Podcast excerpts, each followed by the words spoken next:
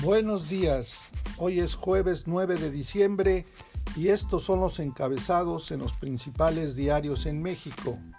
Milenio, otros gobernantes de Ciudad de México traicionaron al pueblo, Sheinbaum. Ovaciones, que Secretaría de la Función Pública indague a Nieto a Gertz, López Obrador. Uno más uno, busco ser candidato presidencial Ricardo Monreal. El financiero.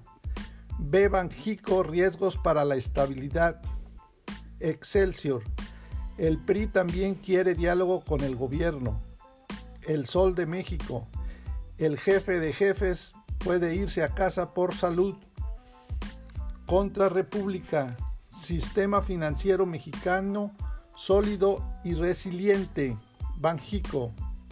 El Universal acusan a policías de élite de Coahuila de ser un cártel. Reforma.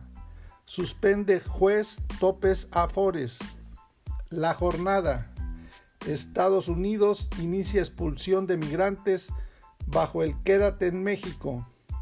El Heraldo.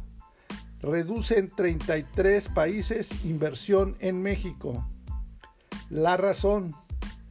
Va apenas 28% de las firmas para la revocación y plazo vence en 17 días. Publimetro. Sheinbaum asegura acabar con corruptos. El economista. La productividad laboral del país en su peor nivel desde el 2009. INEGI.